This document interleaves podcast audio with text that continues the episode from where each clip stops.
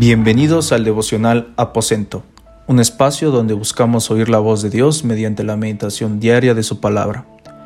El día de hoy meditaremos en Mateo capítulo 17, versículos del 1 al 13, con el tema La transfiguración. Vemos un suceso muy conocido, donde Jesús se lleva a tres de sus discípulos, los más cercanos a él, a un monte alto donde ocurrió un suceso donde su rostro se hizo más resplandeciente que el sol, sus vestidos blancos como la luz. Vemos también que aparecen Moisés y Elías. Fue un evento tan fuerte, tan impresionante para los discípulos. Pero ¿por qué Jesús se transfiguró poco antes de que fuera llevado a la cruz? Bueno, la razón fue porque para los discípulos iba a venir una prueba muy fuerte para ellos. Estaban a punto de presenciar un evento tan fuerte, un evento en el cual iban a ver a su maestro molido, desgarrado. Iba a ser una prueba tan fuerte.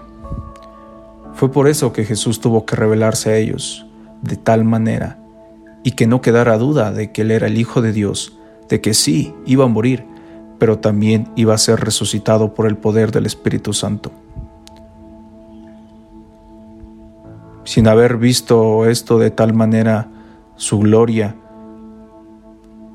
tal vez no hubieran podido soportar ni humanamente ni espiritualmente la prueba. Pero al verlo así transfigurado, quedó en ellos la esperanza de la resurrección.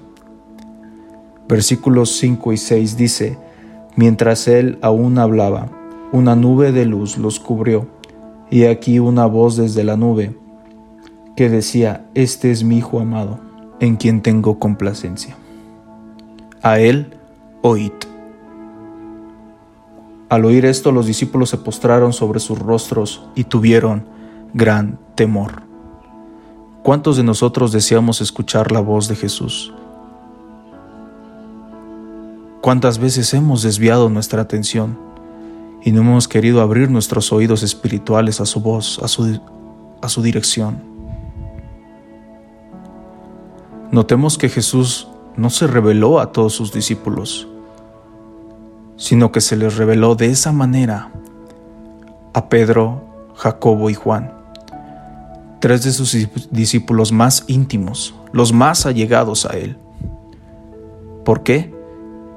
Porque muchos son los llamados, pero pocos los escogidos. Que tú y yo no solo seamos creyentes, sino que seamos discípulos íntimos, discípulos buscadores de su presencia, discípulos hambrientos por Él, decididos a escuchar su voz.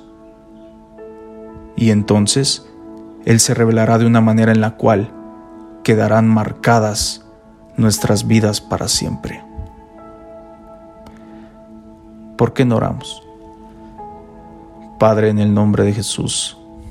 Gracias Señor por este día. Gracias Señor por la palabra que tú traes a nuestras vidas, una palabra fresca siempre para nosotros. Padre, hemos visto en esta palabra, Señor, un suceso, Señor, tan fuerte en la cual experimentaron tus discípulos, Señor, que fue verte tal y como tú eres, Señor un rostro tan resplandeciente, vestiduras tan blancas, Señor.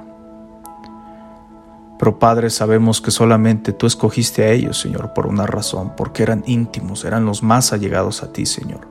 Eran los que siempre caminaban contigo, Señor. Padre, ayúdanos a ser discípulos íntimos tuyos, Señor. Discípulos, Señor, que sigamos tus pisadas, Señor. Discípulos, Padre, que, Señor, no nos importe nada sino solamente ser buscadores de ti, ser hambrientos por ti, Señor. Padre Señor, que no nos desviemos, Señor, con otras voces, Señor. Padre, que no, Señor, nos desviemos, Padre, y queramos, Señor, depositar nuestra atención, Señor, incluso a hombres, Señor, predicadores, Señor, adoradores, sino solamente seas tú, Señor, nuestra atención. Seas tú, Señor, y que no nos distraigamos de ti, Señor. que podamos quedar plasmados, Señor, al verte cara a cara, al verte tal y como eres, Señor. Porque Padre, sé que si somos hambrientos, sé que si somos sedientos, sé, Señor, que si aprendemos a oír tu voz, Señor, tú, nos, tú te nos revelarás a nosotros, Señor, de una manera, Señor, tan fuerte en la cual quedaremos marcados para siempre. Ayúdanos, Señor. Ayúdanos, Señor, a ser, Señor, discípulos que te busquen. Discípulos, Señor, que estén listos, Señor, para que tú te reveles a nosotros. En el nombre de Jesús. Amén.